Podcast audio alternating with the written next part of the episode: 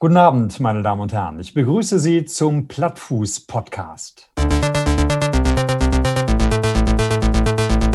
Plattfuß. Herzlich willkommen zu einer neuen Woche. Eine neue Woche voll Erlebnisse und guter Laune, Hannes. Willkommen im Plattfuß-Podcast, präsentiert von Orca Sportswear. Auch von meiner Seite ein herzliches Willkommen. Ich freue mich sehr. Ich habe richtig ein bisschen schwitzige Hände heute, weil es eine ganz besondere Folge für uns ist. Und äh, ich glaube, auch für euch da draußen wird es eine besondere Folge, denn wir haben einen besonderen Gast heute da. Du hast äh, viermal das Wort besonders äh, ich benutzt. weiß. Ich, und ich finde, das ist auch angemessen. es ist heute eine sehr besondere Folge. Denn, äh, ja, wie gesagt, wie du es schon gesagt hast, wir haben einen Gast da heute, der bringt mir auch ein bisschen die Schweiß, den Schweiß auf die Finger. Und, Hannes, das kann ich dir jetzt schon mal verraten. Heute zum, hört zum ersten Mal auch unsere Mutter zu. Denn ähm, auch der Gast interessiert sie besonders gerne. Nicht nur, weil sie ihn aus dem Fernsehen kennt, doch eigentlich aus dem Fernsehen, aber nicht nur von seinem eigentlichen Job, sondern es gibt auch eine Dokumentation über ihn, in dem er äh, teilnimmt. Und die hat sie gesehen kurz bevor ich meinen Ironman gemacht habe. Und da geht es nämlich um, um, die Ironman-Distanz.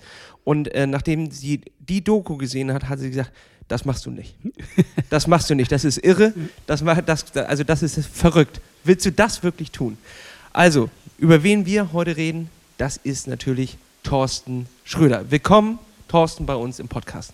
Moin, herzlichen Dank. Thorsten, dürfen wir dich Torso nennen oder ist das etwas, was wir zu, sind wir da schon zu sehr auf einer persönlichen Ebene? Das ist doch jetzt sehr persönlich. Nein, das ist natürlich völlig in Ordnung. So nenne ich mich ja auch in diesen Videos und äh, das hat sich so eingebürgert. Das ist völlig in Ordnung. Dürft ihr gerne sagen. Ist das ein Triathlon-Spitzname oder ist das etwas, was du schon aus nee. der Vergangenheit mitträgst? Ja, hat mit Triathlon überhaupt nichts zu tun. Das trage ich aus der Vergangenheit schon mit mir herum. Damals in der Clique noch zu Schüler- und Studentenzeiten, da kam das dann auf. Eine Freundin die Christine heißt, die wir aber auch nur Krise nennen, ähm, hat das in Umlauf gebracht und seitdem bin ich der Torso und sie ist die Krise und ja, wir haben alle komische Spitznamen bekommen. Ich weiß nicht, welcher Spitzname besser ist an der Stelle. Ich, weiß, ich würde Torso nehmen. Ich glaube, Krise, auch, muss, ich Krise muss man nicht heißen. Ich hoffe, sie nimmt das jetzt nicht persönlich an der Stelle. Ja, äh, es freut uns sehr, dass du die Zeit hierher gefunden hast, denn ähm, wir stellen uns, also ich stelle mir das jetzt zumindest sehr stressig vor, nämlich deinen Job, den du machst und parallel auch das, was du ja auch in deinem Buch beschrieben hast und was du auch in deiner Dokumentation vom NDR beschrieben hast, nämlich das Triathlon-Training, ähm, dass du da die Zeit gefunden hast. Ist das denn so, dass du, äh, also erstmal die erste Frage für, für uns, die wir klären müssen, ist dieser Job als Nachrichtensprecher wirklich so zeitannehmend und stressig oder sind das wirklich nur 15 Minuten Arbeit am, äh, um 20.50 Uhr? 50, äh, um ja, es wirkt natürlich immer so, einmal äh, für eine Viertelstunde Fernsehauftritte erleben, einmal in der Woche arbeiten und das war's dann. Aber das ist nicht ganz so. Also heute zum Beispiel habe ich gerade eine Nachtschicht hinter mir. Ähm, wir senden also auch in der Nacht jeden Tag live die Tagesschau. Heute hatte ich die letzte Sendung um 8 Uhr früh und ähm, durfte mich dann um 8.15 Uhr vom Acker machen, vom Sender. Ähm, es gibt tagsüber Tagesschauen, es gibt ähm, frühmorgens Tagesschauen. Im Morgenmagazin zum Beispiel in der nächsten Woche ist dann die ARD wieder dran. Es wechseln, wechselt sich Woche für Woche ab. Mal ist das ZDF eine Woche dran und äh, dann nochmal das erste. Außerdem moderiere ich ja noch NDR Info, also eine tagesaktuelle Sendung im NDR-Fernsehen. Und das sind dann tatsächlich mal 9-to-5-Jobs sozusagen, allerdings plus eine Bereitschaft noch hinten dran. Also da geht es dann um 9 Uhr morgens los mit der redaktionellen Besprechung. Und dann schreibe ich die Moderation und spreche mit den Autoren und so weiter. Und dann haben wir die Sendungen am Nachmittag. Dann gibt es aber, wenn die letzte Sendung um 17 Uhr gewesen ist, gibt es dann noch eine Bereitschaft, weil es kann ja abends immer was passieren, wie zum Beispiel im Februar. Und das wird ja immer gerne gesehen. Wetter, Winterwetter, mitten im Winter Schneefall und das bedeutete natürlich für uns Krise. Sondersendungen, weil der Norden bibberte und äh, wusste gar nicht, wie er mit diesem ganzen Schnee umgehen sollte. Das kommt dann eben auch noch hinzu. Also ich habe ja zwei Jobs, Tagesschau, Sprecher und NDR Info Moderator und damit hat man dann, äh, also ich jedenfalls, genug zu tun. Ja. Also schade, dass wir uns von diesem Gedanken verabschieden müssen, dass das ein, ein äh, Kurzjob ist, dass man immer nur ein paar Minuten also natürlich schön für dich, dass du einen ausfüllenden Job hast, aber für uns, äh, es klang für mich als der ideale Job. um vielleicht dieses Triathlon-Training auch noch besser. Ja, ein bisschen, bisschen mehr ist es dann schon, aber natürlich kriegt man das nicht mit. Die Tagesschau um 20 Uhr ist diejenige, die äh, viele, die meisten kennen und mit der Tagesschau assoziieren. Aber dazu gehört dann eben doch noch eine Menge mehr Sendungen, die man eben am Tage nicht mitbekommt. Wenn man selber auf Schicht ist, dann kriegt man nicht mit, dass es um 12 Uhr auch noch eine Sendung gibt oder um 13 Uhr im Mittagsmagazin in dem Rahmen auch noch eine Tagesschau äh, stattfindet. Ähm, klar, und am Wochenende gibt es dann eben auch die Tagesschauen. Und da bin ich dann auch äh, öfter mal im Einsatz. Wir haben also genug Sendungen, die wir lesen können und in denen wir dann die Nachrichten verkünden können. Das klingt jetzt aber ein, nach einem äh, sehr unregelmäßigen Job. Also es ist nicht einfach, dass du äh, immer pro, Woche für Woche die gleichen Zeiten hast, sondern es scheint so, als müsstest du flexibel darauf eingehen. Ja, total. Es okay. wechselt von Tag zu Tag. Also es ist total unterschiedlich. Ähm, ich moderiere übrigens auch noch ab und zu das ARD Nachtmagazin. Da geht es dann um, naja, um 0 Uhr, Mitternacht ungefähr bis 1 Uhr können die Sendungen so ungefähr liegen. Da fängt es dann um 16.30 Uhr an mit dem Dienste. Es gibt Ende der Woche habe ich jetzt am Donnerstag und Freitag habe ich tatsächlich NDR Info. Da weiß ich, dass ich auf jeden Fall bis 17 Uhr oder 17.10 Uhr, bis die Sendung vorbei ist, im Sender bin. Am Wochenende, was habe ich denn am Wochenende? Ich glaube, da habe ich dann auch wieder Nachtschichten und nächste Woche habe ich dann ähm, wieder tagsüber Dienst. Es geht immer hin und her. Aber ich finde das ja ehrlich gesagt ziemlich gut. Mir gefällt das ja, dass es nicht ein Riemen ist, sondern mal so, mal so. Dann habe ich mal tagsüber Zeit. Ähm, es ist eben ganz unterschiedlich und mir macht das überhaupt nichts aus. Ich hätte mich sicherlich auch daran gewöhnt an eine regelmäßige Arbeitszeit. Ähm, wenn ich damals nicht im öffentlichen, äh, öffentlich-rechtlichen Rundfunk gelandet wäre, sondern in der Wirtschaftsbehörde, dann hätte ich vielleicht auch mich daran gewöhnt. Aber jetzt finde ich es so klasse, wie es ist und kann es mir gar nicht vorstellen, von Montags bis Freitags meinen 9-to-5-Job zu haben. Das wäre mir jetzt ja fast zu langweilig.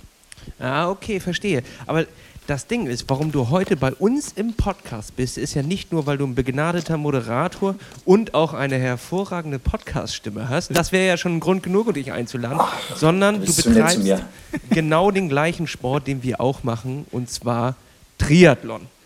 Richtig. So, und das Triathlon, gerade auf der Langdistanz, ähm, ist natürlich auch extrem zeitintensiv und verlangt eine Menge Planung. Und äh, das dann in einen unregelmäßigen Job quasi einzubringen, also nicht unregelmäßig in Form von, du weißt nicht, ob du morgen arbeitest, sondern ähm, doch ja für den Körper auch anstrengende Zeiten. Wenn man eine Nachtschicht hinter sich hat, ähm, kommt man ja ziemlich aus dem Rhythmus raus. Da fragt man sich natürlich, wie passt das zusammen? Langdistanz und ähm, ja, nicht nicht sehr strukturierte Arbeitszeiten. das ja, klingt immer falsch. Ne? Ja, klingt, es klingt falsch. Klingt falsch, also Schichtdienst. Wieso klingt das falsch? Ich weiß jetzt gar nicht, warum es falsch klingt. Also grundsätzlich ist es erstmal so, ich habe meine Arbeitszeiten und wenn mir diese Arbeit Zeit genug lässt zum Trainieren, was sie bisher immer noch irgendwie getan hat, dann trainiere ich da. Also ich gucke mir an, heute zum Beispiel meine Nachtschicht, da war ich dann, naja gut, um halb zwei hatte ich dann heute ausgeschlafen, in Anführungszeichen, wie, so gut wie es nach einer Nachtschicht möglich ist. Da gab es dann eben noch zwei Stunden auf der Rolle, die ich jetzt hinter mich gebracht habe. Das war mir klar, dass ich das noch schaffe, bevor ich dann auch zum Podcast hier erscheinen musste. Also das habe ich gerade noch hinter mich gebracht. Und so gucke ich dann immer, wie viel Zeit habe ich an den Tagen, je nach meinen Schichten, je nach meinen Diensten. Und die Zeit wird dann mit Training gefüllt. Natürlich nicht alle Zeit, will ja noch ein paar andere Sachen machen, aber ein großer Teil. Oder wenn ich NDR Info habe und abends noch die Bereitschaft habe, dann ist natürlich klar, ich kann nicht hundertprozentig sagen, ob ich diesen Trainingsplan erfülle. Wobei natürlich 90 Prozent oder 95 Prozent der Fälle passiert nichts und es gibt keine Sondersendung abends. Aber wie jetzt im Februar durch den Schnee gab es dann eben Sondersendungen und da war ich dann den ganzen Tag im Sender. Da fällt es dann eben mal dummerweise aus. Aber das sind ja Ausnahmefälle und das ist dann nicht so schlimm.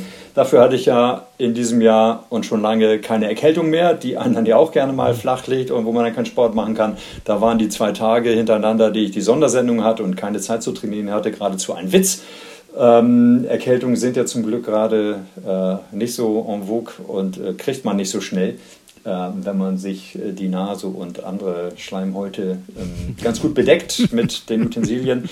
Ähm, und was ich als Vorteil empfinde, ist zum Beispiel nach einer Frühschicht oder vor einem abendlichen 20 Uhr plus Tagesthemendienst ich habe dann tagsüber Zeit zu trainieren und das gerade auch im Winter und im Herbst, wenn es tagsüber dunkel ist, wo andere vielleicht vor der Arbeit im Dunkeln trainieren müssen oder nach der Arbeit im Dunkeln trainieren müssen, da ist mein Vorteil, ehrlich gesagt, dass ich ja vielleicht auch noch mittags 13 Uhr, 14 Uhr ab und zu noch mal ein bisschen Tageslicht abbekomme und das motiviert ja schon noch ein bisschen mehr zum Trainieren, als wenn du immer nur im Dunkeln loslaufen müsstest. Also stelle ich mir jedenfalls so vor. Muss ich ja zum Glück nicht so richtig ausprobieren. Das finde ich sehr angenehm. Was noch ein Vorteil ist, also es hat eigentlich nur Vorteile, ja. ist, ähm, also mit meiner Frau, wir haben nicht die gleichen Arbeitszeiten, sodass sie gar nicht mitbekommt, wenn ich tagsüber trainiere. Ähm, sie hat ihren Job, kommt abends nach Hause und dann bin ich oftmals durch mit dem Training und wir haben dann den Abend gemeinsam. Andere Berufstätige, die dann den normalen Rhythmus hätten, in Anführungszeichen, die kommen abends nach Hause, genau wie der Partner, Partnerin und dann würden sie gerne einen gemeinsamen Abend verbringen, aber dann sagt der eine noch, äh, ich gehe jetzt noch mal zwei Stunden laufen, ich gehe jetzt noch mal Radfahren, was auch immer, oder ich gehe noch mal schwimmen, wenn es dann irgendwann wieder möglich ist. Und dann, ja, trennen sich die Wege, obwohl, ähm, obwohl das natürlich nicht schön ist. Und da habe ich schon gewisse Vorteile durch diese Schichtarbeit, finde ich. Ist Passt also sehr gut. Ja, das, das freut uns. Also ich hätte jetzt aber gedacht, dass dein Stichwort Biorhythmus dann doch auch durch diesen Schichtdienst vielleicht mal durcheinander kommt. Oder hast du dich ja. so weit schon dran gewöhnt, dass das eigentlich gar keine Rolle mehr spielt? Doch, natürlich, Biorhythmus ist äh, sehr wichtig, aber das bedeutet dann eben auch, dass ich an solchen Tagen wie heute, wenn ich so eine irre lange Nachtschicht habe, wie gesagt bis Viertel nach acht morgens, dann werde ich keine großen Hit-Einheiten und super langen Läufe an diesem Tag mehr absolvieren, sondern da wird es ein bisschen ruhiger zugehen. Diese zwei Stunden auf der Rolle waren jetzt im totalen GA1 Grundlagen Ausdauerbereich. Ähm, und darum geht es dann, dass man das Training entsprechend der Belastung durch die Arbeit anpasst. Also Nachtschichten bedeuten dann am nächsten Tag nur selten mal Hit-Einheiten, da geht es dann ruhiger zu. So kann man das dann ja dosieren.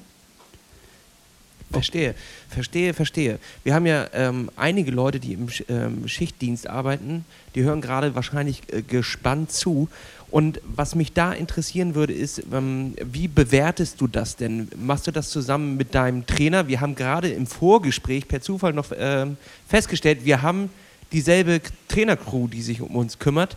Ähm, eine Crew habe ich nicht. Wieso hast, was hast du denn für eine Crew? Jetzt habe ich was verraten.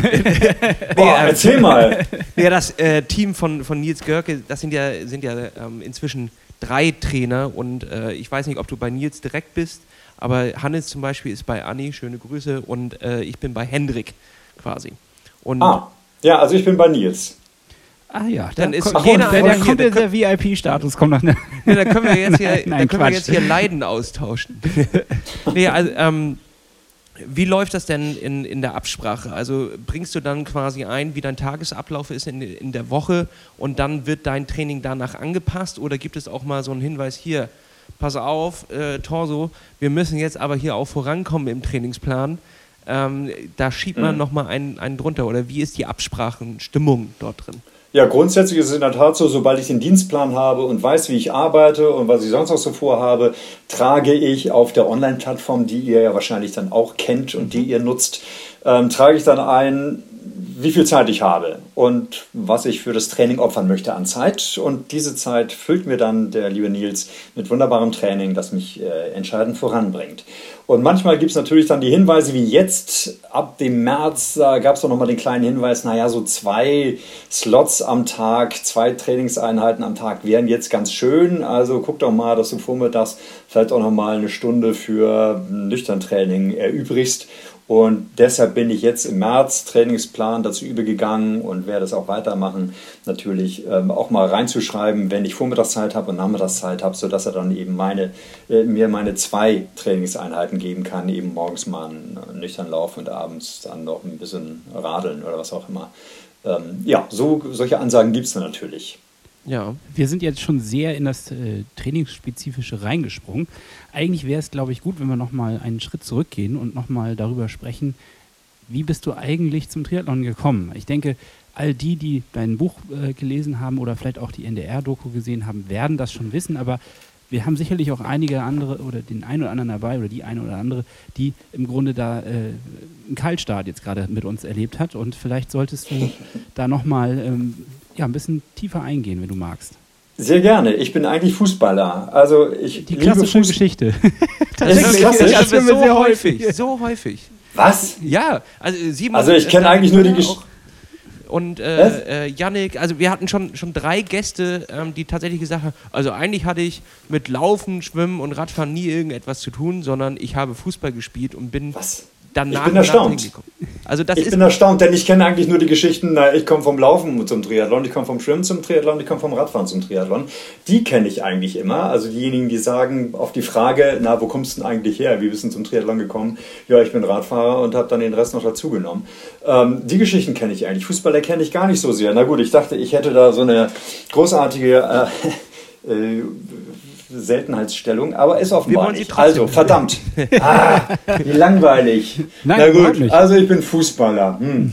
Also damals war es jedenfalls und fand das großartig. Ich habe gerne Fußball gespielt und äh, finde eigentlich oder fand eigentlich Laufen ohne Ball am Fuß ist total sinnlos, kann man machen, aber what, also wozu? Das ist doch unnötig. Der Ball muss ins Tor und dafür laufe ich, aber warum laufe ich von A nach B? Was soll der Mist? Ähm, das hat sich dann geändert, als ich kein Fußball mehr spielen konnte wegen einer Rückenoperation, Wirbelsäulenoperation. Das hatte ich schon in jungen Jahren als pubertärer Kerl. Hatte ich plötzlich eine Wirbelsäulenoperation wegen Wirbelgleitens und damit war dann meine Fußballerkarriere erstmal eingeschränkt.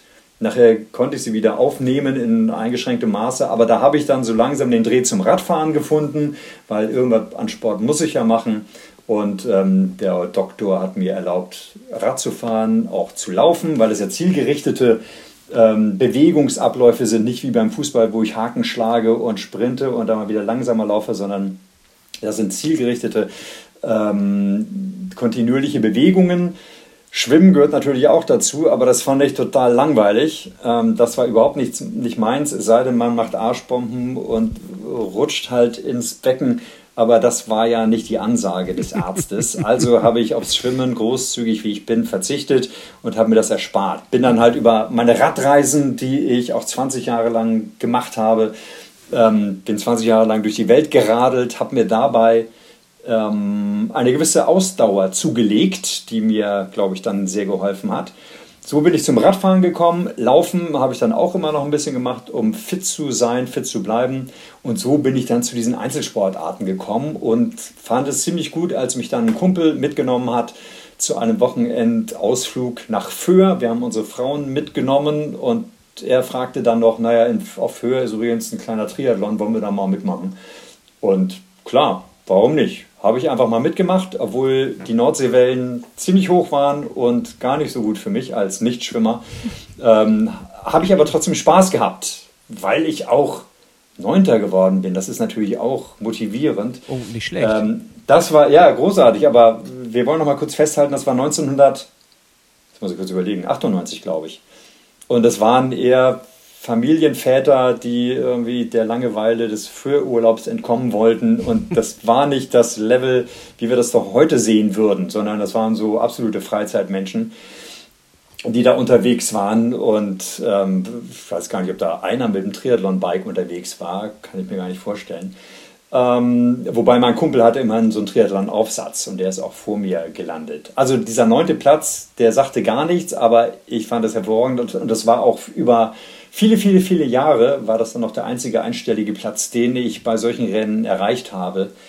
Ähm, aber wie gesagt, das war 98. Aber da habe ich Blut geleckt und fand das großartig und bin dabei geblieben. In Hamburg gab es dann ja nachher ähm, ein Triathlon für die Sprintdistanz, für die olympische Distanz. Da bin ich dann jedes Jahr ans Start gegangen, an den Start gegangen und habe das ähm, sehr lange weitergeführt, bis ich dann dachte, ach ja, warum eigentlich nicht mal eine Langdistanz machen? Weil die Einschläge kamen sozusagen näher. Also in der Nachbarschaft gab es jemanden, der Triathlon Langdistanz gemacht hat. Ähm, ein Freund, Bekannter meiner Freundin hat äh, den Ironman gemacht. Und ja, so bin ich da so langsam reingerutscht oder habe dran geschnuppert, dachte aber lange Zeit, oh Gott, das ist ja alles viel zu anstrengend. Da gibt es diese schöne Geschichte, die ich immer gerne erzähle wenn ich mal kurz darüber nachgedacht hatte, vielleicht an einer Langdistanz teilzunehmen und dafür zu trainieren, dann gibt es aber dieses eine Treffen mit meinem Nachbarn, das dann dem widerspricht. Und das war so, dass ich an einem Sonntagnachmittag vom Bäcker nach Hause kam oder kommen wollte, stand unten an der Tür mit Kuchen in der Hand und ich wollte mit meiner Frau dann einen gemütlichen Nachmittag verbringen und da kam dann eben gerade dieser Nachbar nach Hause geradelt nach fünf Stunden auf dem Triathlon-Bike und er sagte, ja, für einen Schnack habe ich jetzt nicht viel Zeit, äh, ich muss noch eine Stunde laufen. Und da dachte ich mir, ja gut, okay, Langdistanz kannst du vielleicht doch stecken lassen, weil darauf hast du nur echt keinen Bock. Sechs Stunden oder vielleicht noch länger am Wochenende und das öfter mal zu trainieren, das muss nun echt nicht sein. Kannst du wirklich bessere Dinge vorstellen, als die Sonntage, Sonnabende oder diverse andere Tage so zu verbringen. Nee, danke. Macht mal euren Langdistanz-Triathlon. Ich esse hier Kuchen und trinke Kaffee und verbringe netten gemütlichen. Das ist eigentlich eine gute Kombination. Ja, ja offenbar. Also das fand ich eigentlich abschreckend, aber irgendwie ähm, gab es dann nachher noch einen anderen Freund, der Fotos von Hawaii gepostet hatte und die haben mich dann eigentlich erst so richtig dazu gebracht, ähm, den Langdistanz-Triathlon tatsächlich in Angriff zu nehmen. Das war dann der ausschlaggebende Punkt. Da würde ich mich natürlich jetzt fragen. Glaubst du, wenn du dich nicht am Rücken, an der Wirbelsäule verletzt hättest, dass du heute ähm, der kickende ARD-Moderator wärst? Also, dass du dann noch äh, deine Fußballkarriere weiter verfolgt hättest ähm, und vielleicht heute vielleicht auch für deinen Lieblingsverein spielen würdest, wer, welcher natürlich welcher ist? St. Pauli oder nicht? Äh, Moment mal, der FC St. Pauli? Ja. Der hätte mich dann aber vom FC Voran Uhe, meinem Heimatverein, für Millionen wegkaufen müssen, nehme ich mal an. Ähm, ja, ich hätte es weiter verfolgt, aber ich, es wäre nichts draus geworden. Also ich war jetzt kein Riesentalent. So. War zwar mal bei so einem Sichtungsspiel vom Hamburger Fußballverband ähm, weil der FC Voran Uhr, der Speckgürtel Schleswig-Holsteins gehört dann immer zum Hamburger Fußballverband oder beziehungsweise ähm, wir haben in deren Ligen dann gespielt. Und nee, so großartig war ich dann nicht, weil ich Achtung, ich war viel zu langsam. ich war nicht schnell. Ähm, das war schon mal ein Manko und äh, nee, nee, so toll war ich nicht. Ich hätte einfach weiter gekickt, das auf jeden Fall. Mindestens freizeitmäßig mit meinen Kumpels im Stadtpark oder ähm, wir hatten dann auch so eine, Tor, eine Sporthalle zur Verfügung, wo wir dann dienstagsabends immer gekickt haben. Aber das war dann auch mit dem Job das kommt ja auch noch erschwerend hinzu, war das auch vorbei, weil ich nun mal bei der Tagesschau vor allen Dingen auch abends arbeite oder auch am Wochenende. Deshalb war es dann mit den Stadtpark-Kicks am Wochenende schwierig. Da war ich dann nur alle vier Wochen mal dabei, als ich dann wieder kicken durfte nach der OP. Und ähm, das mit dem Job war dann eben auch so schwierig, dass ich dann dienstags abends in der Halle war ich auch nur alle paar Wochen da mal dabei. Deshalb hatte das alles nicht mehr so den Sinn. Das war ein bisschen schwierig. Aber ähm, das wäre natürlich ach, ein Traum für den FC St. Pauli auf dem Rasen zu stehen das hätte mir gefallen. Na, jetzt hätte ich schon mein Abschiedsspiel hinter mich gebracht. Der, Nach einer weiß, langen also Karriere. Ehrenspiel vielleicht so, oder wie heißt das? Ich sehe das wie bei Fabian Boll. Erst äh, Spiel bis äh, ja. 13.30 Uhr bis 15.30 Uhr, danach äh, noch im verschwitzten Trikot zurück zur ARD. Äh, umziehen und los geht's. Dann äh, brandheiße News. Theoretisch also, möglich, hätte alles passieren können, aber ist ja dann doch irgendwie ein bisschen anders geworden. Tja, aber so ist ja auch schön. Bist du, ja. da, bist du beim ähm, Triathlonverein vom St. Pauli, bist du da Mitglied? Ja, okay. FC St. Pauli Triathlon, ja, ja, ich bin richtig Mitglied. Aber natürlich, ähm, siehe auch Fußball spielen, abends arbeite ich oftmals. Ich trainiere höchst selten, eigentlich nie, mit meinen Vereinskameraden, weil das einfach organisatorisch schlecht ist. Ich wäre, wenn ich mich dort anmelden würde, wäre ich alle paar Wochen mal dabei. Ähm, das lohnt alles nicht. Deshalb bin ich, äh, was das Training anbelangt, auch siehe unter der Woche, ne, ähm, Radfahren am Tage, wer, wer kann das schon, wer macht das mit? Da mache ich also mein Training zu einem aller, zum allergrößten Teil alleine. Das war nämlich eine Frage, die uns auch ein Hörer in dem Fall gestellt hat. Äh, wie, was du denn vom Vereinssport im Tri Bereich Triathlon allgemein hältst und ob das äh, etwas ist, was wichtig ist oder ob das, äh, ja, ja, wie siehst du das? Ja, finde ich super. Ja, also wenn ich die Zeit hätte, wenn ich einen anderen Job hätte, dann würde ich da auf jeden Fall beim St. Pauli Triathlon oder bei irgendeinem anderen Verein auf jeden Fall auch mehr machen. Ich habe auch ähm, in der Vergangenheit ab und zu mal in der Liga mitgemacht. Also bin für den FC St. Pauli Triathlon mit den Vereinskameraden in der Liga gestartet und das war immer ein total nettes Erlebnis, ein schönes Gemeinschaftserlebnis. Klar, würde ich gerne öfter machen, hätte ich gerne öfter gemacht und kann es nur jedem empfehlen. Okay, das müssen wir uns vielleicht auch mal irgendwie ankreiden, weil wir selber sind gar nicht irgendwie im Verein tätig. Ne? Da das muss ich dir äh, wieder. Ja, aber das ist doch motivationstechnisch. Ist es nicht motivationstechnisch auch ähm, eine gute Sache, wenn du deine Trainingseinheiten gemeinsam mit den Vereinskameraden dann absolvieren kannst? Also jeder Verein, oder hm, naja, der FC St. Pauli tut es jedenfalls, bietet ja Trainingseinheiten jeglicher Art an. Und das motiviert doch nochmal zusätzlich. Sicher. Und ich muss da auch widersprechen, Hannes, denn ich bin Mitglied im Triathlonverein vom FC St. Pauli. Äh, schon seit Jahren. Das merke ich immer daran, dass äh, dann irgendwann die Mitgliedschaft von meinem Konto abgebucht wurde. Aber ich wohne ja nicht in Hamburg, dementsprechend habe ich auch noch keins von diesen äh, Trainings mitmachen können. Denke aber, dass gerade im Bereich Schwimmen, wo ich ja immer eine kleine also, wie du es vorhin schon gesagt hast, ich würde auch eher rutschen gehen oder äh, mich in, bei den Blubberwassern. Ja, oder Arschbombe auf Rezept. Ne? Genau, da würde ich, würd ich mich eher wiederfinden, als jetzt wirklich auf der Schwimmbaden, um äh, dort meine langen Distanzen abzukraulen. Da wäre schon so eine Trainingsgruppe auf jeden Fall eine effektive Nummer. Also, das vermisse ich schon ein kleines bisschen. Ähm, habe es aber auch nie geschafft, tatsächlich mich hier vor Ort mal noch ein, um einen weiteren Verein zu kümmern oder um irgendeinen ähm, Vereinstraining, weil es einfach auch immer Zeiten waren, die mir überhaupt nicht in den Kram passen. Ich schaffe es nämlich persönlich nicht, mich gerade im Winter um 19.30 Uhr, wenn es draußen schon wieder dunkel und kalt ist, nochmal zur Schwimmhalle ähm, zu kratzen. Das äh, sah ich immer nicht so. Das habe ich immer nicht. Jetzt vermisse ich es. Jetzt gerade, wo man ewig nicht mehr schwimmen durfte, habe ich tatsächlich eine Sehnsucht nach der Halle, nach diesem Chlorgeruch und äh, nach den ekligen Umkleiden. Ich hätte jetzt gerade richtig Bock auf alles. Ich hätte auch gerne so dieses Wasser, ähm, was immer auf den Fliesen so leicht mm. drauf ist. Diese dünne Schicht, die hätte ich jetzt gerne zwischen meinen Zähnen. Ja, ja. das wäre was. Fangen sich bei, auch, bei euch auch immer so einzelne Haare an der Schwimmbrille. Ja, oh. So an dem Bügel. Uah, ist Ein, das eklig? ein Highlight ist, wenn du so ein ganz langes Haar einmal im Kopf hast. Ja, ja, herrlich. Oh. Ja, oder du kommst aus dem Wasser Lecker. und hast ein Pflaster auf dem Arm. Ja, ja, aber genau. du hattest vorher gar kein Pflaster auf dem Arm. ähm, wie regelst du das denn jetzt gerade in Pandemiezeiten? Das wurde auch an uns geschickt. Wir haben vorher so eine kleine Umfrage gemacht und äh, haben einfach ein paar Fragen gesammelt. Und äh, da kam auch die Frage auf vom Schwimmcoach in dem Fall, von Johann Ackermann. Ich weiß nicht, ob du den auch kennst vom Namen her. Der, wie regelst du das gerade mit dem Schwimmen? Ja, gar nicht. Was soll ich da regeln? Also Schwimmen geht ja nun mal nicht. Deshalb ähm, gibt es da nicht viel zu regeln, außer halt ein bisschen Zugseiltraining. Das, darauf wollte ich hinaus. Also ja, gut, du, klar. Ja, ja mache ich. Aber ja, pff, ich weiß gar nicht, ob das jetzt so wahnsinnig effektiv ist. Klar, also zweimal die Woche äh, mache ich so ein bisschen Zugseiltraining und hoffe, dass mich das ein bisschen dann nachher über Wasser halten wird, weil die Arme nicht ganz äh, schlappi geworden sind. Wobei ich finde ja schon, ähm, man merkt es, dass die Arme so ein bisschen, also ich jedenfalls, die Arme ein bisschen dünner geworden sind, so der Oberkörper, die Brustmuskulatur so ein bisschen schlappi geworden ist. Das war alles mal ein bisschen anders. Und ich fürchte, da muss ich dann, sobald die Schwimmhallen wieder geöffnet sind, äh, heftigst dran arbeiten. Aber wie wir alle oder wie die meisten von uns.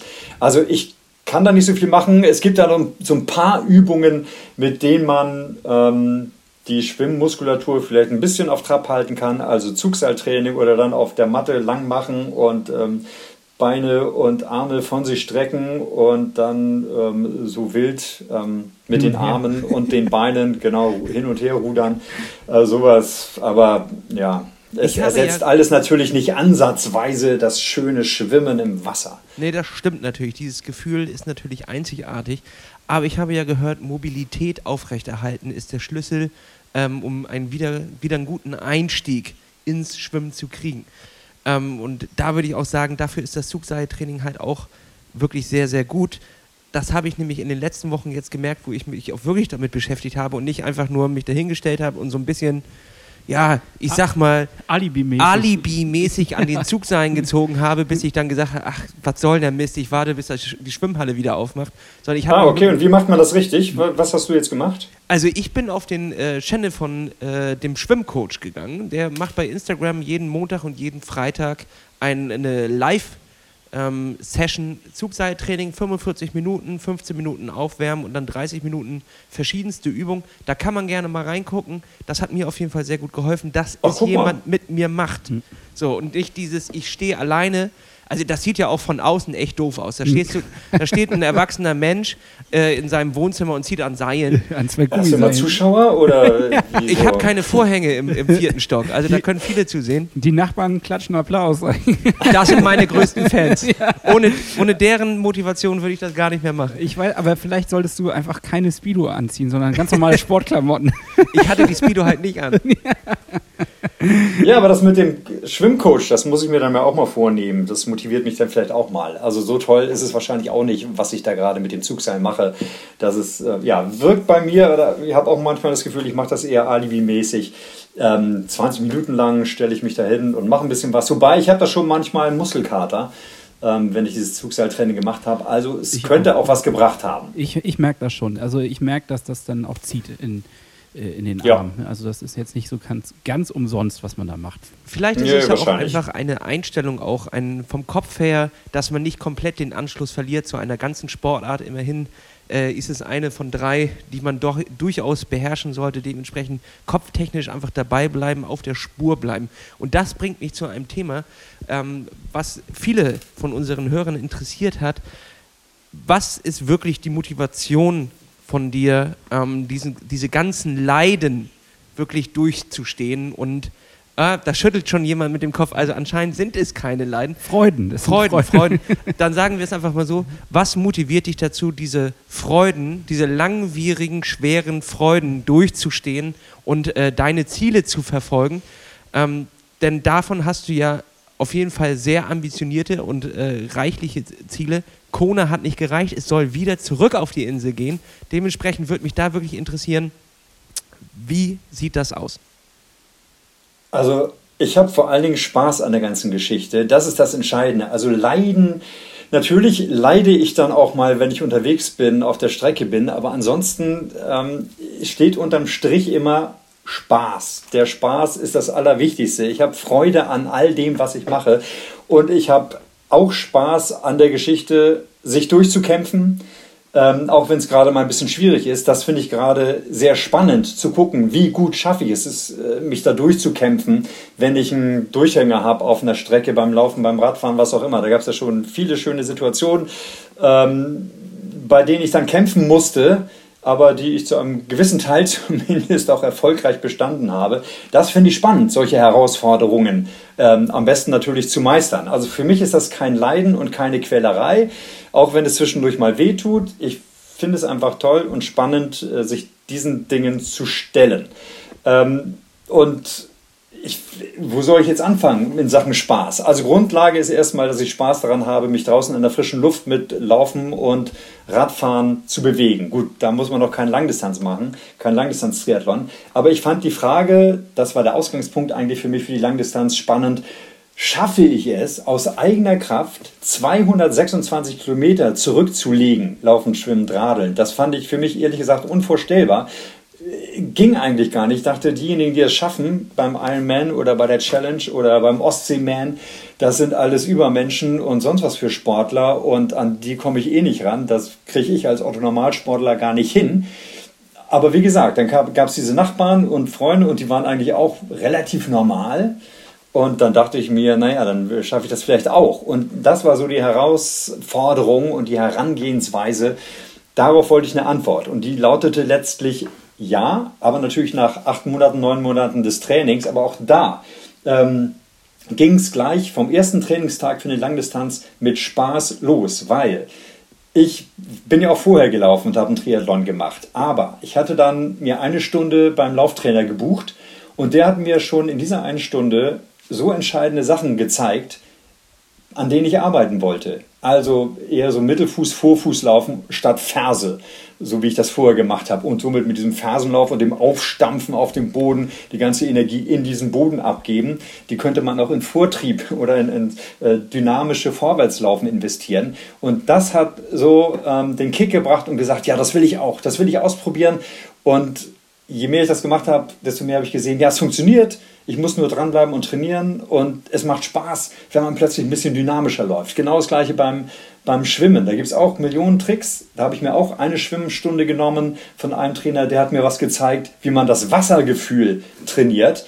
Und das waren ganz neue Welten, die er mir mit diesem einen kleinen Trick gezeigt hat, wo ich dann auch verstanden habe, was diese Britta Stefan, äh Steffen, diese äh, großartige Schwimmerin, damals war sie Weltmeister und Olympiasiegerin, keine Ahnung, auf jeden Fall weltberühmt, ähm, die hatte irgendwann mal in einem Interview gesagt, ich habe das Wasser heute nicht zu fassen bekommen. Und ich dachte, äh, Wasser ist flüssig. Wasser ist flüssig, wie willst du es fassen? Geht nicht. Aber da habe ich dann geschnallt, man kann mit Training das Gefühl für das Wasser äh, trainieren, damit man sich tatsächlich im Wasser auch abdrücken kann und das Wasser nicht einfach so durchflutscht. Sensationell. Und das selbst ähm, vor zehn Jahren habe ich ja fast angefangen, neuneinhalb.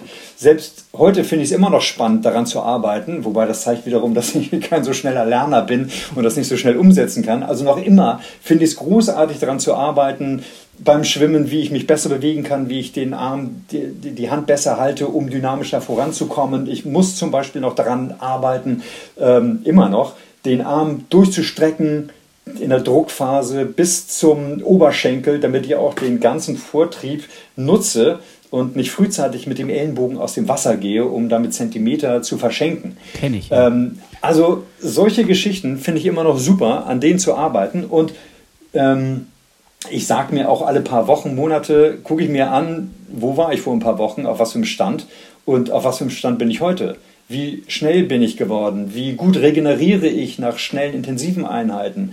Wie lange halte ich plötzlich durch mit dem Laufen? Sind nicht nur 50 Minuten Läufe möglich, sondern anderthalb, zwei Stunden Läufe. Das motiviert auch nochmal und äh, ist natürlich klasse, wenn man diese Fortschritte sieht. Dann äh, darf ich weitermachen. Dann dieses Rennen. Ja, auf jeden Fall. Dieses, los. Das ist deine Lang Bühne. Ja, vielen Dank. Dann dieses Langdistanzrennen an sich. Das finde ich ja auch toll. Wusste ich ja gar nicht, wie großartig das ist. Aber es ist einfach geil, wenn du morgens, es ist eigentlich natürlich scheiße, aber es ist natürlich klasse, wenn du morgens um vier äh, aufstehst, um dich jetzt ähm, zu deinem äh, Langdistanztriathlon zu begeben, nach wenig Stunden Schlaf drei Stunden, wenn du Glück hast, vier Stunden. Jedenfalls war es bei mir immer so. Das war nicht allzu viel an Schlaf. Aber du gehst dann morgens um vier in der Dämmerung ähm, zum Start mit, bist dann mit hunderten anderen genauso aufgeregten, nervösen Langdistanz-Triathleten äh, da und bereitest äh, und, und äh, ähm, triffst die letzten Vorbereitungen, pumpst dann Rad auf, packst die Trinkwasserflasche ans Rad und weißt auch nicht genau, hast du jetzt die richtigen Sachen in die richtigen Beutel getan und ähm, sind dann auch die Laufschuhe nachher da, wo sie hin sollen oder sind da die Radschuhe? Oder, also es, ich finde es alles hochspannend und dieses Rennen selber ja auch. Du bist nervös, du bist aufgeregt, du bist erleichtert nachher hoffentlich im Ziel. Ähm, du bist zwischendurch eine einzige Messstation und musst überlegen, trinkst du jetzt was, wie viel trinkst du, isst du jetzt was, wie viel isst du, ähm, was sagt dein Oberschenkel, sagt er, da ist noch genug Power drin oder da ist nicht genug Power drin. Kannst du also schneller laufen oder nicht schneller laufen? Ähm, wie überstehst du diese 10, 11, 12 Stunden, je nachdem? Es ist total spannend das zu erleben und natürlich mit dem hoffentlich dann auch Höhepunkt am Ende, dass du ins Ziel kommst und völlig ausgepumpt bist, aber einen geilen Tag erlebt hast mit allen Höhen und Tiefen, ähm, wo auch dein Kopf gefragt war. Das kommt ja auch noch hinzu, wenn ich das sagen darf. Der, diese mentale Geschichte, dass du dir Strategien vielleicht schon vorher zurechtlegst oder im Rennen dann merkst, dass du hoffentlich gute Strategien hast, um Hänger zu überwinden, um dich weiter zu motivieren und nicht zu sagen, ich kann nicht mehr, ich lege mich ins Gras, sondern ich kämpfe jetzt weiter, um auch wirklich ins Ziel zu kommen. Diese ganze Geschichte, um es jetzt nochmal kurz zu machen, sorry, aber ähm, es hat so viele spannende Aspekte, dass ich wirklich ähm, unterm Strich Spaß daran habe, auch wenn es Tage gibt, während der Trainingsphasen natürlich, wo ich dann sage, boah, heute, naja, Wetter sieht jetzt nicht so burning-mäßig klasse aus, da bleibe ich doch lieber auf dem Sofa. Da muss ich mich dann auch manchmal pushen, aber da kommt jetzt auch meine Erfahrung vielleicht noch hinzu. Ich weiß genau, wenn ich mich dann aufgerafft habe, auch bei schlechtem Wetter rauszugehen, nach zehn Minuten weiß ich, das war die richtige Entscheidung, weil frische Luft äh, tut mir immer gut und wenn ich nach Hause komme in die warme Bude, denke ich mir jetzt gleich, ähm, wo ist die Frischluft, macht alle Fenster und Türen auf. Diese stickige Heizungsluft ist ja nicht zu ertragen. Also ah, es hat alles so, so viele tolle Aspekte, dieser Langdistanz-Triathlon, ähm, dass ich den jetzt wieder gerne in Angriff nehme. Und dann natürlich mit Hawaii. Ich glaube, das ist auch noch selbsterklärend. Als Ziel ist Hawaii natürlich auch nochmal eine wunderbare Motivation obendrauf. Also so, alle, Entschuldigung für diesen nee, kleinen Exkurs. Alles gut, ich freue mich hab's, regelrecht. Ich, ich habe es geliebt. Ich auch, gerade alle, die, die uns Ich will nur jetzt hören, trainieren gehen. Ja, genau, und alle, die uns nur gehört haben und uns nicht sehen können, die haben leider das Glänzen in deinen Augen gar nicht gesehen. Also das war gerade einfach richtig schön und ich bin selber total motiviert. Ich strotze gerade vor Motivation. Ja, yeah. na wunderbar. Das hast du geschafft. Äh, bist du denn ein absoluter Daten- und Materialfreak eigentlich? Also ich stelle mir das jetzt so vor, dass man da ja auch dann drin aufgehen kann. Ich, ich merke das ja selbst. Am Anfang habe ich Lasse immer ausgelacht, ach, drei Fahrräder braucht man nicht so ungefähr. Du brauchst ein Fahrrad, eine, eine Badehose, eine Schwimmbrille und äh, brauchst ein paar Laufschuhe und dann läuft das schon so ungefähr. Und äh, mittlerweile merke ich auch, es zieht mich in den Bann. Geht's dir so? Nee, das bin ich gar nicht. Also Daten, also unsere Trainingsplattform bietet uns immerhin so ein paar Daten, die finde ich ganz spannend, mir anzugucken, auch wie die Wattzahl aussieht, wie mein Puls aussieht, wie mein Tempo aussieht. Das gucke ich mir gerne an. Aber Materialfreak bin ich dann so gar nicht. Also da ging es mir dann tatsächlich ursprünglich vor allen Dingen darum, Spaß zu haben an der Bewegung an sich, ob das jetzt auf einem superschnellen Rad war oder auf einem nicht so schnellen Rad, das war mir lange Zeit egal. Das war mir dann erst zu dem Zeitpunkt nicht egal, als ich Hawaii in Angriff genommen habe. Da habe ich mich ein bisschen drum gekümmert, aber da bin ich auch jetzt nicht tief eingestiegen. Ich kann euch also jetzt nicht sagen, welche Felge die beste ist und äh, welches Material das beste ist und was das neueste Gimmick ist.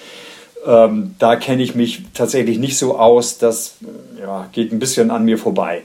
Da äh, müssen mir dann andere entscheidende Tipps geben, die mir vielleicht auf, der, der auf dem Weg nach Hawaii äh, helfen können. Das interessiert mich jetzt nicht so richtig. Daten schon so ein bisschen mehr, aber auch da kann man natürlich noch viel intensiver einsteigen und sich ähm, zum Beispiel die Kalorien genau aufschreiben, die man verbraucht, also was die Ernährung anbelangt oder ich weiß nicht, was es sonst noch für Daten gibt, auf die er jetzt anspielt.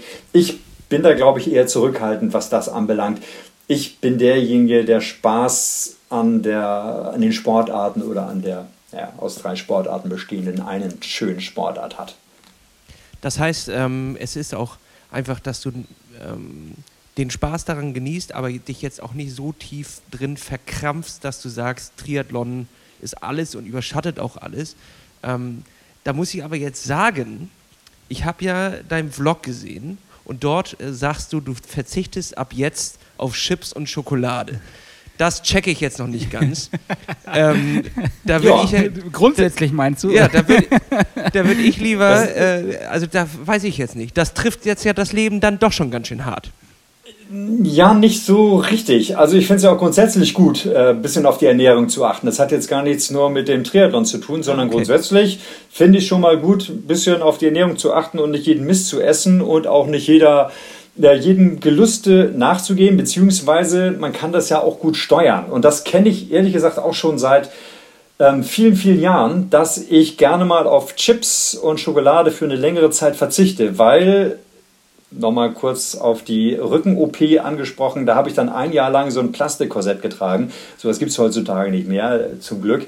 Aber damals gab es das Plastikkorsett. Aber was es heute immer noch gibt, wer eine Rücken-OP hinter sich hat, der kann erstmal lange keinen Sport machen. Und das konnte ich damals auch nicht. Ein Jahr lang war ich in diesem Korsett gefangen und bin schön dick geworden. Im Korsett. Ähm, das dachte, kann man sich gar nicht vorstellen, ne? Ja. Äh, weil, darf ich, dieses da, Korsett, da noch mal kurz einhaken? Wie müssen wir uns das vorstellen ja. wie ein Korsett? Also das hält dich quasi gerade ja. einfach. Äh, ja, ja, genau. Genau. Das soll stabilisieren, damit ich ähm, gerade bleibe, aufrecht bleibe. Und das lag dann auf den Hüften auf und ging bis unter die Arme und Ach, war wirklich rundum geschlossen. Ja, ähm, und ich musste alle paar Wochen dann zu einem, wie heißt es, Orthopädie-Techniker, glaube ich, nennt man das. Ähm, der musste dieses Plastikkorsett dann auffräsen und hat dann irgend dieses Material noch dazwischen gepackt, um das Korsett weiterzumachen, weil ich ja dicker geworden bin. Und es dann irgendwann, ich da nicht mehr reinpasste. ja, nee, ist völlig in Ordnung. Das ist ein Jahr lang Ein Jahr lang, ja, das ja, genau. Ist, das ist ja die absolute Härte. Das war nicht schön. Nee, das kann Klar, ich mir, also das, muss, das stelle ich mir schrecklich vor. Auch nachts. Naja, schrecklich ist jetzt. Nachts war ja, das ja, ja, ja. Ja, ja, ja, ja. Also wenn dieser Techniker zum Erweitern des, äh, Korsetts dieses Korsett geöffnet hat, dann entströmte dem auch immer ein besonderer Duft. War nicht so richtig genial. Nun gut, also das habe ich ein Jahr lang getragen, bin ein bisschen dicker geworden und auch das wollte ich natürlich irgendwann weg äh, äh, loswerden und habe das unter anderem auch dadurch gemacht, dass ich dann viele Monate ähm, auf Chips und Schokolade verzichtet habe, weil das gehörte auch während dieser Korsettzeit zu ja dazu, dass ich das halt am Wochenende gerade zum Fernsehen gab es immer Chips und Schokolade und ich habe die weggefuttert ohne Ende. Und deshalb, wenn ich auch im folgenden, in den folgenden Jahren das Gefühl hatte, jetzt bin ich zu kräftig geworden, nennen wir es so, dann habe ich darauf verzichtet. Und es ist wirklich für mich jedenfalls eine Sache der Gewohnheit, ähm, sich von diesem süßen und mit, mitunter, jetzt bin ich auch wieder auf dem Level, mit diesem etwas ekelhaften, sehr süßen Geschmack auch bei Cola, mhm. ähm, sich davon zu entwöhnen. Das ist gar kein so großes Problem. Also ich, wenn wir jetzt über Schokolade reden und wenn jetzt hier Schokolade stünde, dann wäre es für mich kein großes Problem, da nicht zuzugreifen, weil ich mich da schon jetzt sehr gut dran gewöhnt habe, eben diese Schokolade nicht zu brauchen. Es ist völlig in Ordnung. Also es ist vieles eine Sache der Gewohnheit, genauso wie mit dem Alkohol, wobei ich trinke jetzt derzeit schon noch meinen Alkohol, trinke gerne mal ein Glas Wein oder auch einen leckeren Whisky.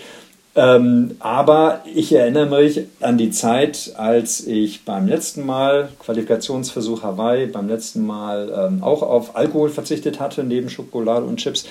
Da ging es mir nach zwei Monaten so, dass ich, da war dann Weihnachten und eigentlich hatte ich mir zu Weihnachten tatsächlich meinen Lieblingswein gegönnt und hatte gesagt, zu Weihnachten darfst du kurz mal ein bisschen Wein trinken. Das gehörte zu Weihnachten immer irgendwie dazu. Und ich habe dann versucht, meinen Lieblingsrotwein zu trinken. Der hat mir nicht geschmeckt. Hm. Nach zwei Monaten der Entwöhnung. Ich habe dann versucht, meinen Lieblingsweißwein zu trinken, weil ich dachte, der Lieblingsrotwein ist vielleicht gerade schlecht. Aber auch der Lieblingsweißwein schmeckte mir nicht. Ich bin zu meiner Apfelschorle zurückgekehrt. Es ist eine Sache der Gewöhnung. So, jetzt muss ich aber mal fragen. Das äh, ist jetzt schon wieder so ein, ein äh, ein Saubermann-Image in dem Moment, wo du sagst, dass es dir leicht fällt, äh, auf sowas zu verzichten. Ja. Und da frage ich mich, gibt es denn irgendwas, an dem du mal scheiterst? Also es wirkt ja so, als wenn du die ganze Zeit ähm, sehr gut damit zurechtkommst, mit diesem Triathlon-Leben. Naja, ich werde dann natürlich wieder scheitern, wenn ich damit dann doch wieder anfange in der Off-Season. Das war ja in der letzten Off-Season auch so, ähm, dass ich ähm, diesen dann doch irgendwie wieder den Dreh bekommen habe auf Schokolade, weil da lag dann eben noch die Schokolade von Ostern, von Weihnachten, vom bunten Teller meiner Mutter.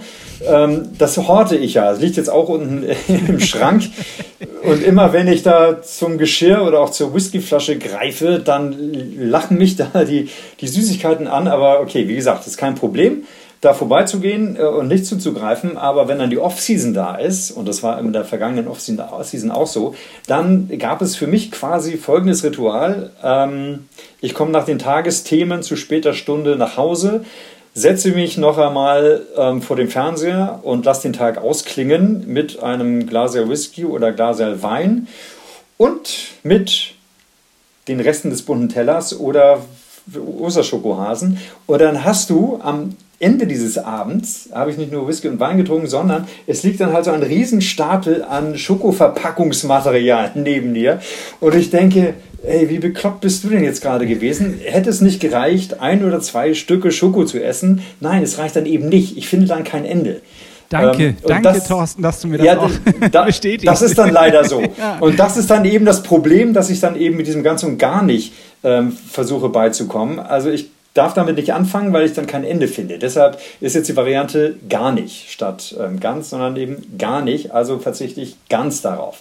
Es fällt mir schwer, so in kleinen Portionen was zu essen und Schoko zu mir zu nehmen. Jedenfalls, wenn es um Schokoladen geht, die dann angebrochen sind, die dürfen nicht angebrochen bleiben, sondern die verschwinden dann einfach. Das also, geht was ich jetzt ja ähnlich so, ne? Also wenn ich, ja. Sag, ich, ich habe auch gerne mal die Versuche, dass ich dann so ein Schokoladenstück abbreche von so einer leckeren Tafel. Das gönne ich mir dann auch und das lutsche ich dann auch so ein kleines bisschen, damit es ein bisschen länger hält und das ist alles gut und dann denke ich, ja, das, das hat sich jetzt erledigt und dann erwische ich mich selber, wie ich eine halbe Stunde später zum Kühlschrank tiger und dann noch ein Stück abbreche und ab da denke ich dann auch, ach jetzt ist es auch egal, dann nehme ich die Schokolade mit ins Wohnzimmer und dann wird die auch komplett vernichtet. Der Damm ist gebrochen, ne? Ja, bei M&M's habe ja, ich auch genau. nie verstanden, warum es da wieder zum Verschließen was gab. Völliger Quatsch. Genau, völlig unnötig. Völlig unnötig. äh, aber ich muss ehrlich sagen, Ähm, davon, davon, also ja, ich weiß noch nicht, ob ich. Wie lange braucht man, um sich zu, zu entwöhnen? Also. Oder ist das Keine Ahnung, das läuft dann. Bei dir? Das weiß ich jetzt nicht. Ähm, vom Alkohol und von den Schokos? Oder? Ja, Alkohol habe ich tatsächlich nicht so das Problem. Ähm, das fällt mir wohl leichter okay, das, als. Das fällt mir dann schon schwerer. Ähm, offenbar. Ja, Alkohol ich, trinke ich ja nicht Wenn so ich mir jetzt Tag. überlege, dass ich. wenn ich mir jetzt. Was? Ja, Al also Al nee, Alkohol würde ich ja jetzt nicht den ganzen Tag trinken. Aber so das. E nee, das stimmt. Essen aber so mal ja abends ein Glas Wein. Also, wenn ich mir jetzt vorstelle, ich hatte mir ja vorgenommen, im nächsten Jahr, wenn das letzte Jahr vor der Quali beginnt, also das wäre dann ja, ja jetzt im November, ähm, wenn dann dieses letzte Jahr vor der Quali beginnt. Da wollte ich eigentlich kein Alkohol mehr trinken. Wenn ich mir das jetzt so vorstelle, dann muss ich sagen, schade, ich werde mich da wahrscheinlich auch dran gewöhnen, aber zurzeit finde ich diesen Gedanken unsexy und denke mir, äh, muss das wirklich sein? Vielleicht bin ich ja so super gut drauf, dass ich auch mit meinem Glas Wein, den, das ich dann einmal in der Woche, zumindest einmal in der Woche trinke, dass ich da trotzdem die Quali irgendwie gut schaffen kann. Aber nachher, wenn ich dann die Quali nicht schaffe, dann ist das Dumme, dass ich mir dann vorwerfe, ach, hättest du mal auf den Alkohol verzichtet, weil dann hättest du bestimmt die Quali geschafft. Mhm, okay. Und Aber wie lange die Entwöhnung dauert, das kann ich dir nicht sagen. Das ist, glaube ich, sehr individuell. Aber ich fand es jetzt, ähm, ich habe damit dann ja im, wann habe ich denn angefangen? Im Oktober oder im November? Ich glaube im Oktober mit meinem Training und mit dem Verzicht. Nee, im November habe ich mit dem Training angefangen. Ähm, und ich fand es in der Vorweihnachtszeit auch jetzt nicht so wahnsinnig schlimm, auf die Schoko zu verzichten. Also von daher war dann auch schon nach relativ kurzer Zeit ähm, der Effekt da. Oder ja. es ist einfach ein bisschen Disziplin und der Wille, der mir auch ähm, da zugute kommt. Ich glaube, ich habe auch ein bisschen was von Disziplin und mit einem gewissen Willen gepaart. Ähm, das hilft mir wahrscheinlich auch bei dem Langdistanz-Triathlon generell. Das, ist dir sowas in die Wiege gelegt worden, Disziplin, oder ist das etwas, was ja. man lernen kann? Ich weiß nicht, ob man es lernen kann. Ich glaube, das ist mir in die Wiege gelegt worden. Mein Vater ist Ostpreuße und ich glaube, der hat mir das äh, schon frühzeitig mitgegeben, ähm, dass ich äh, ja, ähm, ab und zu mal diszipliniert sein, diszipliniert sein sollte, wenn ich was erreichen möchte. Das ist, fürchte ich, in mir drin. Ist ja auch keine schlechte Eigenschaft, muss man dazu Ja, sagen. mal so, mal so, ja. Also solange es ein gesundes Verhältnis ergibt. Ne? Und so, schön gesagt. Genau so ist es. so ja. ist es doch. So. Und äh, jetzt würde ich fast sagen, sind wir an einem Punkt, wo wir ähm, mal zwei Songs auf unsere, insgesamt nachher sechs Songs, auf unsere wunderbare Rollendisco packen. Ich hoffe, du bist vorbereitet. Äh, es geht darum, dass wir eine Playlist auf Spotify haben. Das ist eine Art Motivationsplaylist, aber wir bringen da eigentlich immer Songs rein, die uns über die Woche hin begleitet haben und teilen die mit unseren Hörern. Einfach auf Spotify Rollendistro mal suchen, da werdet ihr die schon finden. So viele gibt es nämlich davon nicht. Und Ehre, wem Ehre gebührt. Ich würde sagen, Thorsten, wenn du vorbereitet bist, dann darfst du den ersten Song auf die Liste packen. Ja, also ich würde von Mia den Song Limbo draufpacken. Mia ist eine Berliner Elektropop-Band und ähm, die haben vor ein Jahr ein Album rausgebracht und da gibt es das Lied Limbo, das finde ich hervorragend, gefällt mir sehr gut. Wunderbar. Und das habe ich jetzt wieder neu entdeckt ähm, in den letzten Wochen. Ich habe die CD äh, rauf und runter gehört vor einem Jahr, als sie rauskam, auch über Monate und dann verschwand sie erstmal wieder und jetzt habe ich sie wieder entdeckt, weil meine Frau sie lustigerweise jetzt gerade entdeckt hat. Und in dem Zuge ähm, höre ich sie jetzt auch wieder rauf und runter, bei aller Gelegenheit, auch im Auto gerne schön laut aufgedreht.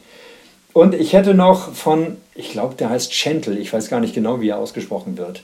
Ähm, ich glaube, dieses Kürzel kommt von Stefan Hantel. Das klingt natürlich auch nicht so richtig äh, sexy, deshalb heißt der Schentel. Ähm, also S-H-A-N-T-E-L. Ja. Kennt ihr? Ah, wunderbar. Kids of the Diaspora. Okay, wunderbar. Das ist Vielen so Dank. Balkan-Pop und total klasse. Entschuldigung, ich habe so ein bisschen Balkan, Balkan-Pop-mäßig ah, ja. Und sehr geil zum Tanzen und auch zum laut aufdrehen. Mache ich jedenfalls immer hier. Dann lege ich doch direkt einen hinterher und zwar von der Elektropop-Gruppe Mule and Man den Song 10K Types of Torture der geht unter die Haut und nimmt die Beine so richtig mit. Mach doch auch direkt deinen zweiten noch drauf oder äh, brauchst du einen Augenblick, um den zu finden? Nee, dann lege ich direkt noch einen hinterher und zwar den Song Augen zu von Kopito. Das ist so ein bisschen ruhigerer ja, weiß ich gar nicht, ist das eine Hip-Hop-Pop-Mischung, aber eigentlich ganz, äh, geht so, auch unter die Haut, geht, äh, kann man mitgehen, kann man zum Tanzen hören, kann man aber auch einfach auf der Couch zum Entspannen hören. Also ein Allrounder, würde ich sagen. ein Allrounder. Ja, okay, ähm, vielen Dank dafür. Ich habe zwei Songs mitgebracht, die ich ähm, tatsächlich auch beim Training diese Woche gehört habe. Und zwar einmal House of Cards ist, ähm, heißt der Song von der Band The Soul Jazz Orchestra. Und ähm, das ist, ja, wie der Name schon sagt, soulig jazzig, aber geht auch in die Beine. Und ähm, deswegen war das motivierend auf der Rolle, muss ich sagen.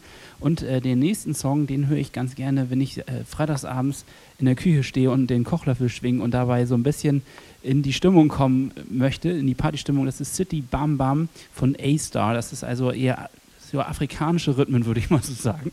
Ähm, ein wunderbarer Song. Vielen Dank für, für eure Beiträge an der Stelle. Danke, Hannes. Auch von dir. Jetzt müssen wir natürlich ein Thema noch äh, besprechen. Wir haben es vorhin schon angesprochen. Du warst bereits auf Kona und du möchtest wieder hin. Jetzt möchte ja. ich gerne einfach mal erfahren, es gibt ja diese, diese Traumvorstellung, die man immer hat. Kona, dort hat man ewig für gearbeitet, dann ist es irgendwann so weit, dass man losfährt. Was geht denn da durch den Kopf, wenn man wirklich jetzt am Flughafen steht mit dem, mit dem Koffer und es geht wirklich los? Und wie ist es auf der Insel?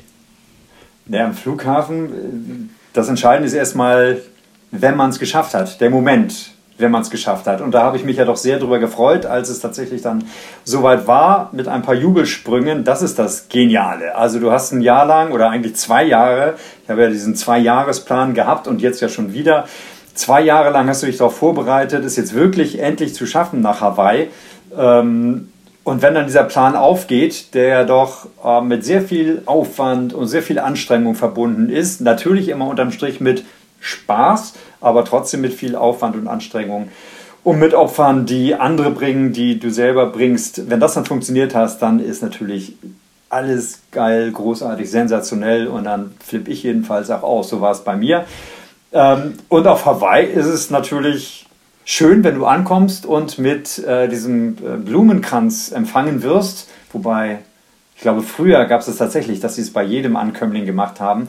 Ähm, ich habe es dann per Internet organisiert, dass äh, also die Freunde, mit denen wir dahin gefahren sind, geflogen sind, dass dann tatsächlich eine ähm, Hawaiianerin uns empfangen hat und diese, diesen Willkommensgruß uns um den Hals gelegt hat. Ähm, aber Hawaii war tatsächlich so, wie ich es mir vorgestellt habe. Ähm, die Woche mit den Athleten ist total nett, die man da trifft, mit denen man dann gemeinsam nochmal so ein paar Läufe macht, ein bisschen radelt. Und auch sonst, muss ich sagen, war Hawaii tatsächlich so, wie ich es mir vorgestellt hatte. Wie, das, wie, wie, hast du das vorgestellt vorher? Na, ich hatte halt gehört, dass man eine Woche vorher dort ankommt und umgeben ist von anderen Triathleten. Es wimmelt nur so davor, äh, davon. Und man unterhält sich natürlich, jeder hat so seine eigene Geschichte, man tauscht Erfahrungen aus und Informationen. Es gibt dann vielleicht auch ein paar, die schon mal dabei gewesen sind. Und da erfährt man dann ja auch einiges über den tückischen Wind, von dem ich vorher noch nicht so wahnsinnig viel wusste, auf Hawaii oder von den angeblich heftigen Wellen, die es dann letztlich bei meinem Rennen gar nicht nicht so gegeben hat. Diesen heftigen Wind gab es auch bei meinem Probefahren auf dem Radl auch null. Da hat es null geweht. Das war auch ein bisschen tückisch, weil beim Rennen war es dann leider ganz anders. Ähm, und es ist nett, wenn man im warmen, piwarmen Pazifik badet, wenn man sich morgens um halb sieben mit den vielen anderen Triathleten ähm, dort trifft am Strand, am Digby Beach und dann gemeinsam schon mal so ein bisschen das Wasser kennenlernt, rausschwimmt. Es ist tatsächlich so, wie mir gesagt wurde, da liegt 400 Meter vor dem Strand ein Coffeeboot, zu dem man hinschwimmen kann, wo man sich einen Kaffee holt, mit den anderen Athleten ein bisschen schwätzt und dann holt man sich noch einen Kaffee, schwätzt noch eine Runde. Und wenn man dann genug Kaffee getrunken hat, schwimmt man noch ein bisschen weiter, dann trifft man ein paar Delfine, die man beobachtet, mit denen man gemeinsam schwimmt. Und dann schwimmt man irgendwann wieder zurück und beginnt dann den Tag vielleicht mit einem leckeren Frühstück in einem der netten Bars oder der Restaurants. Und äh, isst die leckeren Früchte, die dort auf der Insel halt so angeboten werden und hat einfach viel Spaß, läuft am Nachmittag noch mal ein bisschen eine Runde, um sich äh, vorzubereiten, aber alles natürlich ganz suche, ist ja klar, man muss ja in ein paar Tagen das Rennen machen. Also äh, so, so äh, relaxed, wie es mir erzählt wurde, war es dann tatsächlich auch und ähm, ich habe es ja auch nicht geglaubt, aber es war dann total schön. Das Rennen selber von dem ich ja eigentlich immer gesagt sagen. habe, ja, das Rennen selber, ich habe ja immer gesagt, ähm, ich will mich ja nur qualifizieren und dann will ich auf Hawaii dieses Rennen einfach nur genießen. Das mit dem Genießen ist dann eben doch schwierig. Ich habe es versucht, aber wenn man nach fünf Kilometern auf der Marathonstrecke eigentlich nicht mehr kann und sich am liebsten ins Gras legen möchte, aber noch 37 Kilometer vor sich hat, dann ist es schwierig mit dem Genießen. Ähm, Im Nachhinein finde ich es natürlich auch wiederum sehr geil, diese Geschichte, weil da geht es dann wieder um Kopf, Psyche, mentale Stärke oder nicht. Und wie kommt man in solchen Situationen zu Rande? Und es war wirklich so, nach fünf Kilometern auf der Marathonstrecke konnte ich nicht mehr. Es war einfach zu heiß, zu drückend was wahrscheinlich daran lag, dass ich 180 Kilometer auf dem Rad schon mehr oder weniger gegrillt wurde, mhm. ohne es direkt zu merken, wegen des Windes, der einen ja abkühlt. Aber dann bin ich auf die Laufstrecke und konnte nicht mehr. Und dann geht es darum, wie, wie kommst du doch ans Ziel? Und da war dann die Lösung einfach, nee, einfach nicht, aber die Lösung war dann, ähm, von Verpflegungsstation zu Station zu kommen und sich voranzukämpfen. Also alle 1,6 Kilometer, jede Meile stand eine Verpflegungsstation. Und so musst du dann denken. Ich habe halt nur in diesen ein Meile Schritten gedacht und gedacht, okay, jetzt zur nächsten Verpflegungsstation und äh, ja, jetzt zur nächsten. Ja, Pflegestation ist eigentlich auch der richtige Wort. ja, das richtige Wort. Ähm, und jetzt zur nächsten, obwohl sobald ich diese Verpflegungsstation verlassen hatte, dachte ich eigentlich, ich kehre gleich wieder zurück, weil die Eiswürfel sind schon längst wieder geschmolzen und die Abkühlung ist auch nicht mehr kühlend. Also äh, das war schon eine harte Nummer, aber letztlich im Nachgang total geil, dass ich mich da durchgekämpft habe und äh, ja, tatsächlich es, es ja das so Ziel erreicht habe.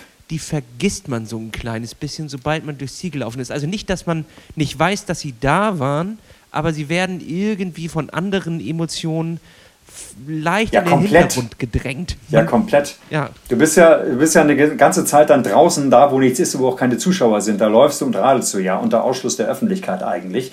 Und ähm, das ist dann natürlich auch nochmal eine Nummer härter. Und dann kommst du ähm, zurück und siehst dann die ersten Zuschauer wieder und du weißt, okay, jetzt hast du noch, ja, zwei Kilometer waren es ja letztlich. Also es ist nicht mehr weit bis zum Ziel und du hast es gleich geschafft. Jetzt kann eigentlich nichts mehr passieren, außer äh, der Himmel stürzt dir auf den Kopf oder Blitzeinschlag, was auch immer. Eigentlich schaffst du es ins Ziel.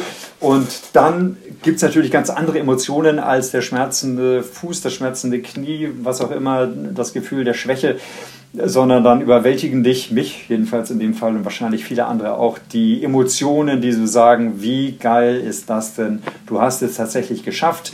Und in diesem Fall muss ich dann wieder sagen, der krönende Abschluss nach ziemlich genau zwei Jahren ähm, gezielter Vorbereitung auf diese Qualifikation für Hawaii mit krönendem Abschluss, Teilnahme Hawaii, dann auch noch hier ins Ziel zu kommen, ähm, sogar noch als Daylight-Finisher auch wunderbar unter elf Stunden, wobei das war dann wirklich zweitrangig, aber auch das ist noch, hat auch noch funktioniert. Also alles super genial und diese Emotionen kommen natürlich ähm, und überdecken alles, was irgendwie blöd war in dieser ganzen Zeit. Ich glaube, äh, das sind die gleichen Hormone, die einen da nochmal den zweiten Frühling erleben lassen. Also wo man dann nochmal wirklich tatsächlich auch neue Power verspürt, tatsächlich, wenn man in den Zielbereich kommt und merkt, es ist keine Vision mehr, es ist keine Idee, sondern ich werde es hundertprozentig schaffen dort durch.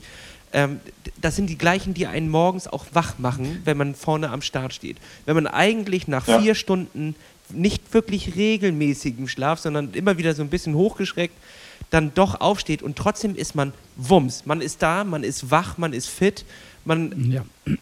spürt wirklich tatsächlich erst am Abend nach dem Rennen, dass man eigentlich müde ist.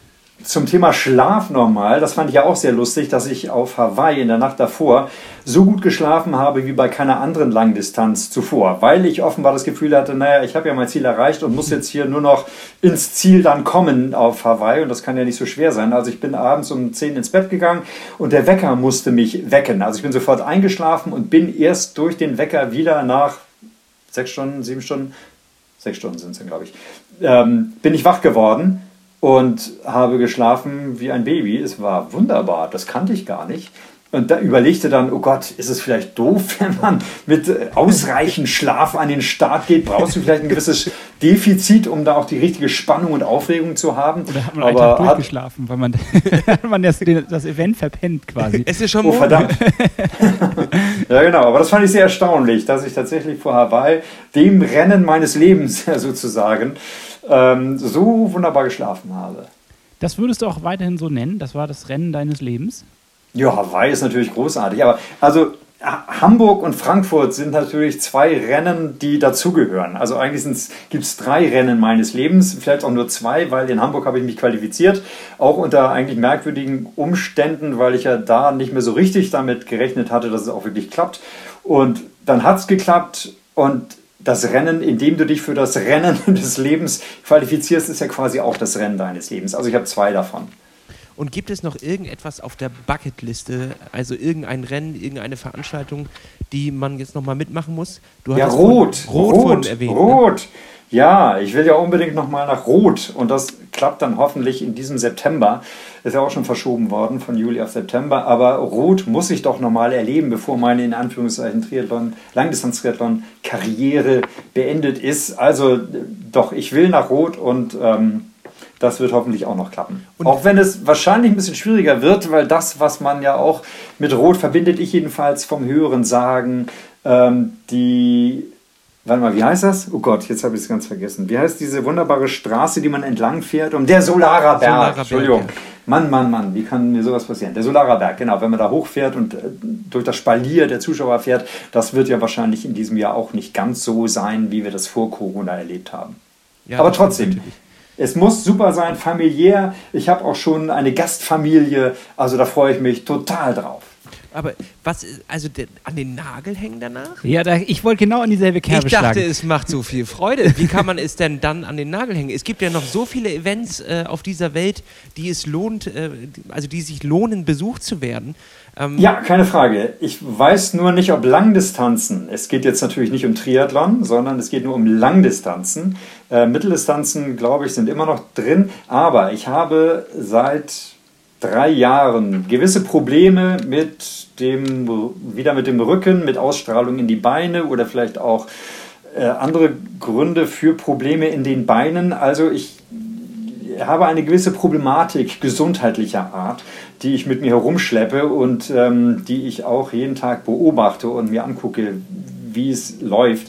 Und da ich nun mal diese Vorgeschichte habe mit der Wirbelsäule, ähm, denke ich mir, vielleicht reicht es irgendwann auch mit der Schinderei, die es vielleicht für, die, für mein Skelett ist und ähm, belasse es dann bei dem, was ich jetzt erlebt habe auf der Langdistanz, obwohl es, also wenn ich komplett gesund wäre und diese Sachen nicht hätte, dann würde ich äh, äh noch Jahrtausende lang weiter diese Langdistanz machen, gar keine Frage, weil es, naja, ihr habt es ja erfahren, ich habe es erzählt, grandios ist. Aber ähm, ich bin erstmal froh, wenn ich überhaupt rot die Langdistanz überstehe.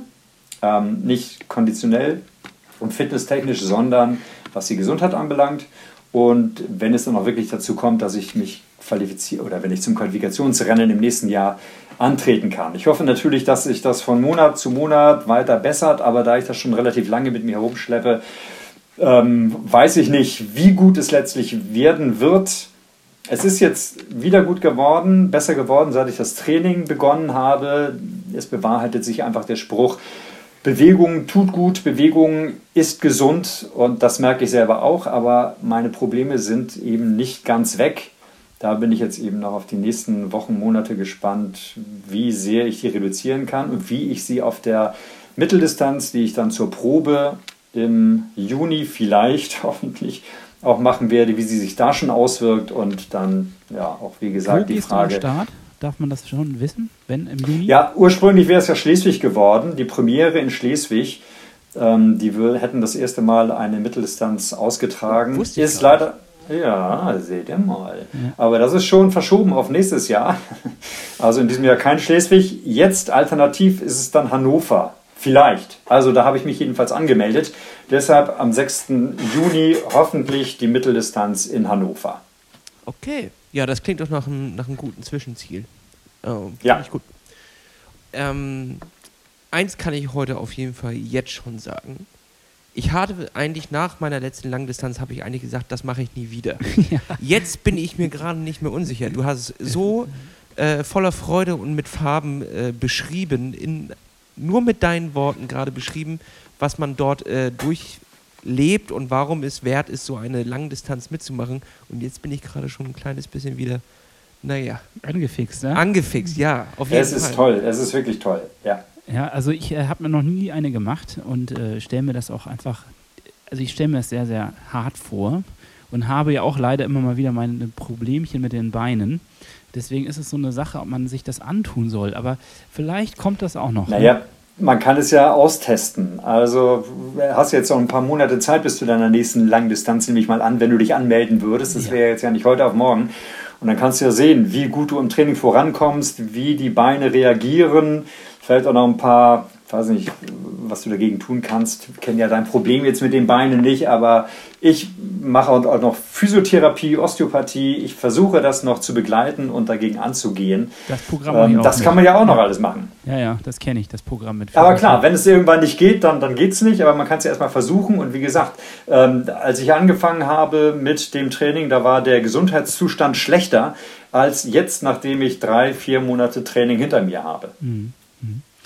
Okay, ja, wunderbar, vielen Dank.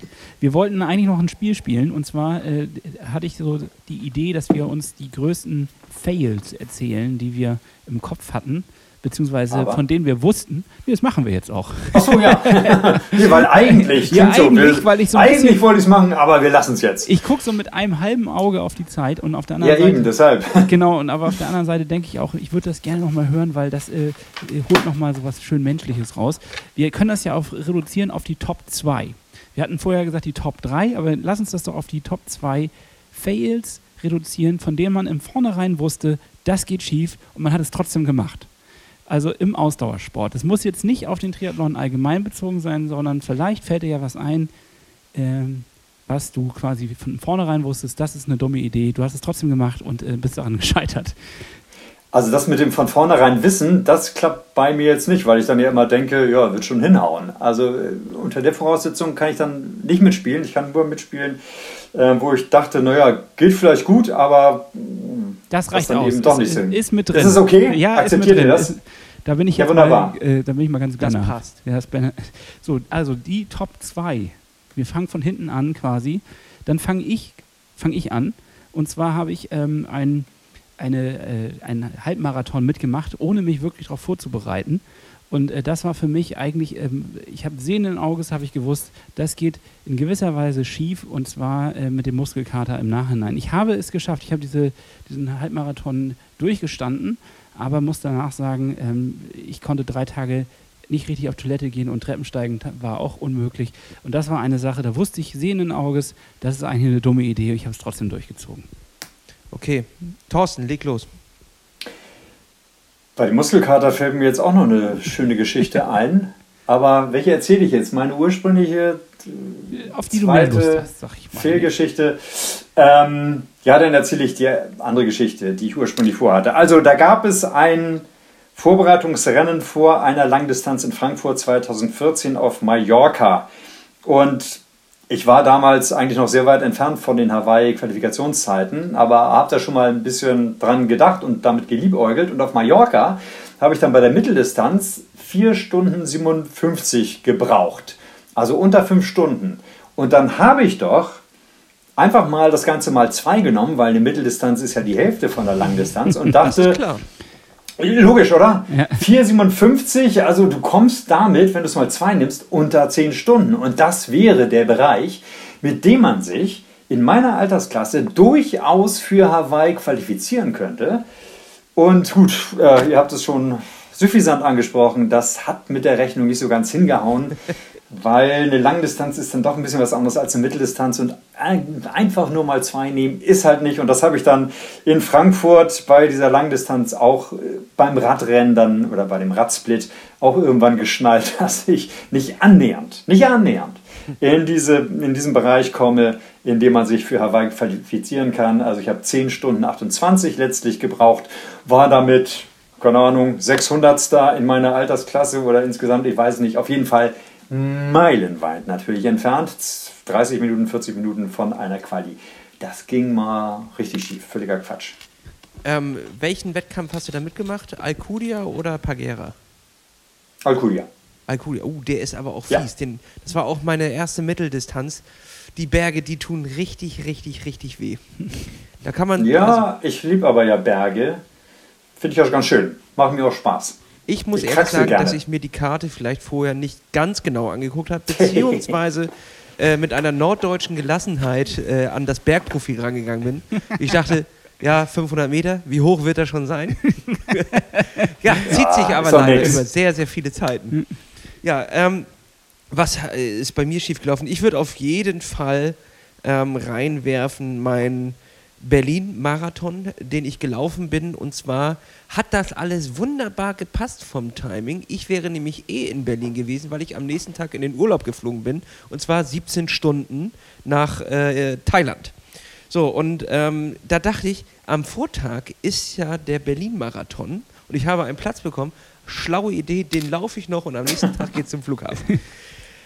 Das war einer der dümmsten Ideen überhaupt, ähm, denn der Muskelkater schlug im Flugzeug erst so richtig dicht und ich musste ähm, Strümpfe bis oben hin, äh, halt diese Kompressionsstrümpfe bis oben hinziehen und habe wirklich, es ist glaube ich auch gar nicht so witzig, ein paar Schmerzen äh, auch durchlitten, weil die Druckverhältnisse sind da oben ja auch ein kleines bisschen anders. Aber äh, ich habe es überstanden, bin gelandet und dann hatte ich drei Tage furchtbaren Muskelkater. Da konnte man natürlich den Anfang des Urlaubs jetzt nicht unbedingt genießen, aber nichts Schlimmeres passiert. Keine Thrombose. Wenig Thrombose. Wenig, ein wenig Thrombose. wenig Thrombose. Sehr schön.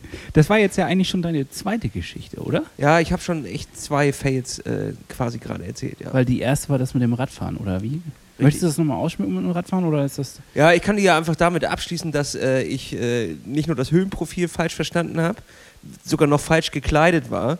Denn es war fürchterlich kalt, weil ich weiß nicht, wo, warum oder wieso es so sein musste. Aber in Deutschland waren 36 Grad auf Mallorca, ah.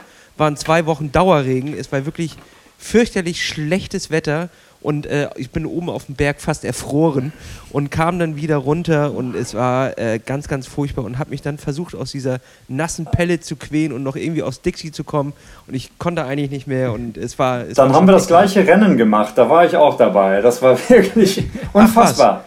Da, ja. Also das doch, war das doch wirklich nicht zu glauben, was das nee, das war unglaublich. Genau, wir bekamen die Nachrichten aus Deutschland, herrlichster Sonnenschein, traumhafte Temperaturen hier und auf Malle regnet es ohne Ende und du denkst, hä, wie kann das sein? Das wie frech ist das? Und es regnete auch just an diesem Tag des Rennens von morgens bis abends durch. Das war an keinem der anderen Tage. Da war das Wetter schlecht und nicht so richtig dolle, nicht so Mallorca-like. Aber an diesem Tag des Rennens regnete es wirklich von A bis Z auch noch durch. Das war die Oberfrechheit. Das stimmt. Und, und ich hatte keine Überziehjacke oder irgendetwas. Es, es wurde tatsächlich sehr, sehr kalt mit dem Wind. Boah. Das war richtig ja. hart. Ich habe mit ja. unserer Oma unten äh, Lumbumba getrunken, also heißen Kakao mit Rum. Weil es so kalt war, also unten in, äh, direkt am Wasser. Also. Witzig, ne? Das ist echt wirklich witzig, dass ich das gleiche Rennen gemacht habe. Cool. Sehr cool. Ja, äh, mein zweiter Fail war, dass ich einmal eine Staffel mitgemacht habe, allerdings nur für eine olympische Distanz. Ich sollte aufs Fahrrad und sollte dort hier in Kiel mitfahren. Und ich, musste eigentlich vorher schon auf Toilette, aber ich habe es ignoriert. Ich dachte, es wäre sozusagen der, der Nervositätstropfen, der sich da anbahnt. Und äh, bin dann trotzdem aufs Fahrrad drauf. Und äh, mein Fahrrad damals war noch viel zu groß. Also ich war in so einer gestreckten Haltung und äh, der Sattel klemmte mir den Piedelmann ein und ich musste pinkeln. Und das heißt, ich hab, bin dann vom Rad runter, mitten beim Rennen, weil es ging nicht mehr anders. Und äh, ich sag mal so, die Schildkröte hatte das Köpfchen eingefahren. Ich konnte, das hat also echt gedauert und ich habe mir meine komplette Zeit und damit die ganze Staffel äh, so ein bisschen aus dem Zeitrahmen gerissen. Ich wollte gerade sagen, deine Zeit ist ja eigentlich egal, aber ich habe mir beim Schwimmen richtig einen abgepult und habe da wirklich ja. nochmal zwei Minuten von der Zeit äh, runtergeholt und dachte, ja, jetzt sind wir gut im Fahrwasser und du hältst an. Du hältst an. Auf 40 Kilometer. Zum Pinkeln. ja, das war komisch. Das war ein Aber Fail. das finde ich auch immer, diese Pinkelfrage finde ich auch immer schwierig. Da überlege ich auch, ähm, ja, ist es jetzt wirklich nötig anzuhalten oder ist es jetzt eher so eine psychische Sache, dass ich denke, die Blase ist voll und ich kann mich gar nicht auf meine Leistung konzentrieren? Oder muss ich die jetzt wirklich leeren? Das hatte ich auch in Hamburg bei meinem letztlich ja geglückten Qualifikationsversuch. Aber da habe ich auch eine Minute auf dem Dixie-Klo dann verbracht, weil ich dachte, ich leere jetzt einfach mal meine Blase und dann kann ich befreiter auflaufen.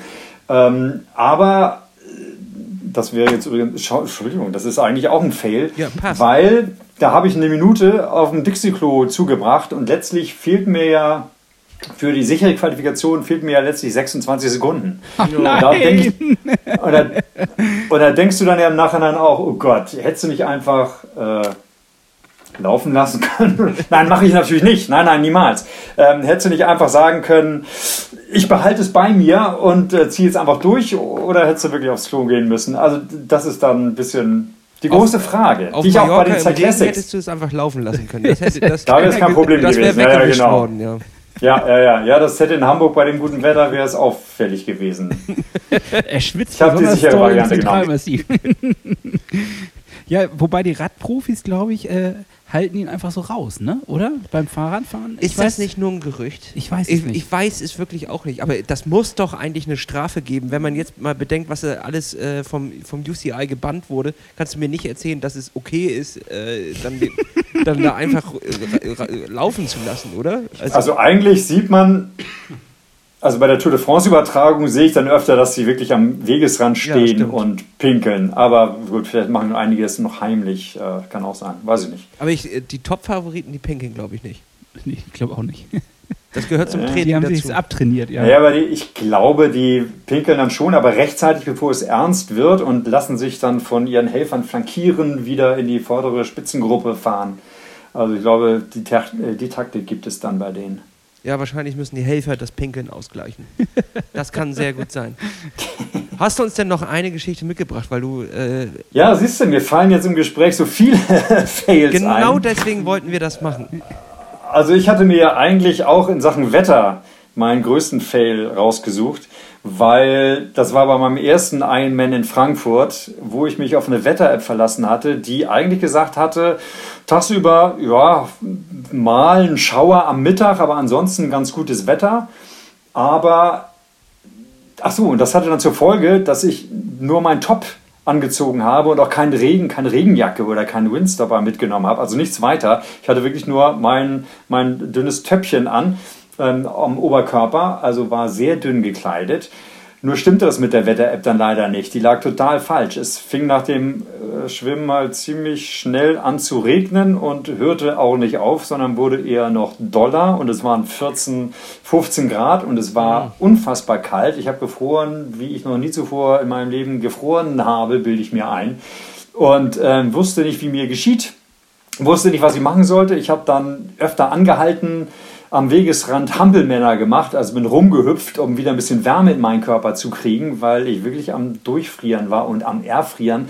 Ich habe überlegt, ob ich in eine der offenen Kneipen gehen kann oder in eine Bäckerei, um mich da aufzuwärmen, wusste aber nicht so genau, ob das erlaubt ist oder nicht ähm, weil ich bei so einem Vorbereitungsrennen einen Monat vorher bei einer Mitteldistanz bin ich disqualifiziert worden, weil mir meine Freundin, da waren es ähnliche Bedingungen, auch verdammt kalt und ich hatte gefrorene Finger, habe meinen Helm gar nicht runterbekommen vom Kopf und meine Schuhe habe ich auch nicht geöffnet bekommen. Ähm, und mit Radschuhen zu laufen ist doof. Deshalb dachte ich mir, ähm, hilf mir mal meine Freundin. Aber da kam dann gleich so ein Schiedsrichter hat mich rausgepfiffen und hat mich disqualifiziert. Ähm, da kannte ich die Regeln leider noch gar nicht, dass man sich gar nicht helfen lassen darf. Und das saß dann halt im Hinterkopf fest und ich überlegte, oh Gott, ähm, was machst du jetzt? Darfst du wirklich in die Kneipe? Darfst du wirklich in die Bäckerei? Nee, lass das mal lieber. Was gibt's noch? Ach, vielleicht sagst du deiner Frau, ähm, dass sie ihre warme Jacke auf irgendeinem Dixie-Klo vergessen soll. Und ich ähm, gehe dann zufällig auf dieses Dixie-Klo und finde zufällig diese Jacke. Das ist dann ja eigentlich kein wirkliches Helfen, oder?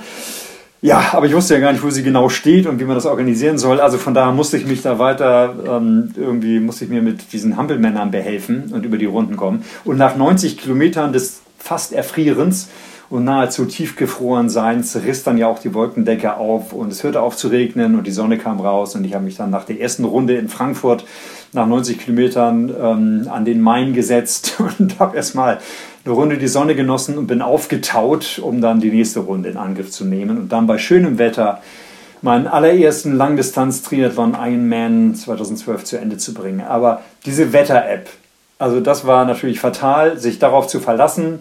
Seitdem glaube ich auch keiner Wetter-App mehr, auch nur ein Wort. Ähm, das ging ziemlich schief. Sondern nur dem Wetter in der Tagesschau sicherlich. Richtig. Richtig. Das ist ja sicherlich korrekt. Natürlich, absolut. Ja, hättest du mal die Tagesschau geguckt am Abend? Ja, habe ich vergessen. Da musste ich ja schon ins Bett. Nee, da musste ich noch Spaghetti essen, da hatte ich gar keine Zeit. Oh, das ist aber noch eine gute Frage, die wir jetzt einfach zum Abschluss nochmal hinten ranhauen können. Vor dem Wettkampf, was wird am Abend gegessen? Was ist dein Geheimrezept? Was wird in der heimischen Küche äh, hier angefertigt? Äh, Geheimrezept gibt es da überhaupt nicht, sondern der Klassiker: Nudeln. Gut, damit haben wir Total langweilig. damit haben wir doch ja. einen wunderbaren Abschluss gefunden. Nach einer wunderbaren, doch wirklich sehr besonderen Folge, ein sehr, äh, sag ich mal, einfaches Ende. Da gibt es kein Geheimrezept. Nudeln. Nudeln, Nudeln kannst du erst warm, Nudeln essen kannst du kalt. Gut. Ja. Vielen, vielen Dank, Thorsten, dass du dir die ja, Zeit sehr gerne. hast und mit uns. Sehr, sehr gerne ja, wir haben sogar, glaube ich, unseren absoluten Zeitrekord mit dieser Folge gebrochen. Äh, ja. Mit uns diese ganze Zeit durchstanden hast und wir diese wunderbaren Einblicke bekommen haben. Genau, und jetzt habe ich noch eine, einen Anschlag, eine kleine Frage. Und, äh, sag es ruhig, wenn es vermessen ist oder du das vielleicht gar nicht darfst. Könntest du einmal deinen Tagesschauspruch sagen? Welchen Tagesschauspruch denn? zur Verabschiedung oder zur Begrüßung? Zur Begrüßung. Begrüßung ist ja ein bisschen doof. Zur Begrüßung sagen wir immer, was sagen wir denn eigentlich immer? Ach so, ja. Guten Abend, meine Damen und Herren. Ich begrüße Sie zur Tagesschau. Ja, wunderbar. wunderbar. Vielen ja. Dank. Wunderbar. da freut sich unsere Mutter. Herzlichen Dank. Dankeschön, Thorsten. Sehr, sehr gerne. Also viel Erfolg, mach's gut und äh, ich drücke die Daumen, dass das mit der Qualifikation alles so läuft, wie du dir das vorstellst. Ja, vielen Dank. Ich Deinen Werdegang kann man ja auch noch verfolgen. Du hast einen eigenen Vlog. Äh, bei Instagram postest du auch viel. Also man äh, kann deinen weiteren Werdegang auf dem Weg äh, hoffentlich dann auch wieder zurück auf die Insel verfolgen. Ja, genau. Alles möglich. Also schaut da einfach mal rein und natürlich bei uns auch auf Instagram und bewertet uns bei iTunes. Ich wünsche noch einen schönen Tag. Und damit eine schöne Woche. Klaps auf den Sattel. Tschüss. Kuss aufs Oberrohr. Ciao, ciao.